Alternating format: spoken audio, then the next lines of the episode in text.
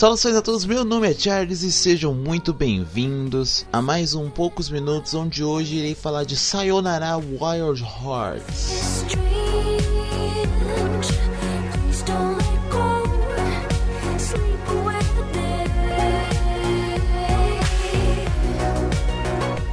Sayonara Wild Hearts é um jogo com vários gêneros, que ele pode ser definido como runner, como joguinho de moto, é, shooter em primeira pessoa, entre outros gêneros, que foi desenvolvido pela Simogol, que é uma desenvolvedora indie sueca, e distribuído pela Annapurna Interactive, que teve jogos também como Telling Lies e Florence, que é um jogo bem bacana de ser indicado, aliás. E como eu posso definir Sayonara Wild Hearts?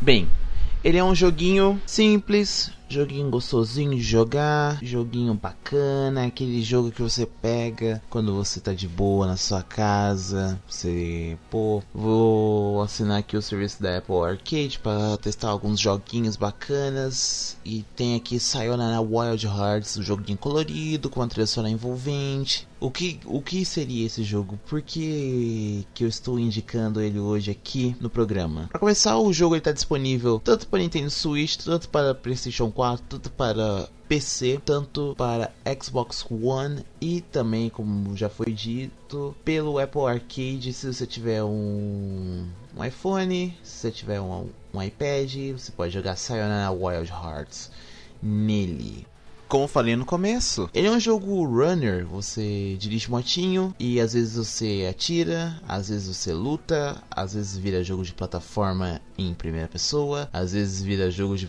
plataforma em terceira pessoa, às vezes vira esmaga botão. Ele é um mix de gêneros, Sayonara Wild Hearts. Mistura tudo isso em mais ou menos uma hora e vinte de gameplay, que foi o que eu tive. E se caso você quiser, ah, eu não tô tão confiante em Sayonara Wild Hearts, vê o trailer. O trailer é gostosinho, ele dá um, um vislumbre do que o, a trilha sonora vai propor, o que o jogo propõe. E para mim, ele é um álbum interativo, um álbum que tem uma história que através da, da música, através do que você joga, você entende a história que o jogo quer passar.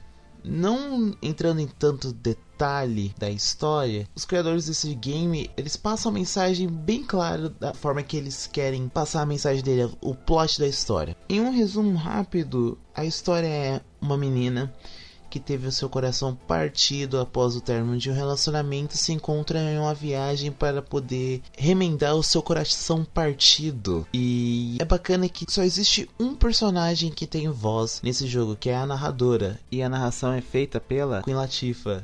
E é gostosinha a voz da Queen Latifah. Eu gosto da voz dela. Dá uma aquecida no coração. Principalmente a forma que ela fala da história. E o final. O final ele é bem fofinho. É um final que deixa você confortável, te deixa bem, sabe? Se caso você quiser comprar o jogo para testar ele, ah, eu quero jogar aqui no meu PC. Ele é bem levinho de rodar. Ele é bem de boa. E na Steam ele é bem baratinho, cara. E realmente vale a pena você, você comprar o jogo, né? Ah, mesmo que a trilha, mesmo que o jogo seja curto, ele tem essa 1 hora e 20 que eu falei. É um jogo assim, ele é uma experiência. É isso que eu posso definir. O jogo é uma experiência audiovisual, principalmente pela trilha. Acho que a trilha a trilha sonora desse game é o que mais me vendeu. E o visual também, o visual, eu gosto do visual neon, esse visual meio cyberpunk, meio retrowave, meio vaporwave que ele fornece, com uns traços bem limpos. Uh, é uma trilha, é, é, olha, o jogo ele me vendeu bastante por causa do visual e agora a trilha sonora também uma grata surpresa, principalmente a música tema que toca no menu.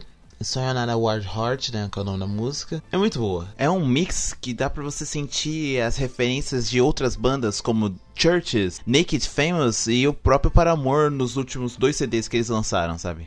Então fica aqui a nossa recomendação para você jogar Sayonara Wild Hearts e também escutar essas três bandas para poder expandir a sua experiência com a trilha sonora desse jogo que vai casar muito bem, vai por mim jogue Sayonara Wild Hearts.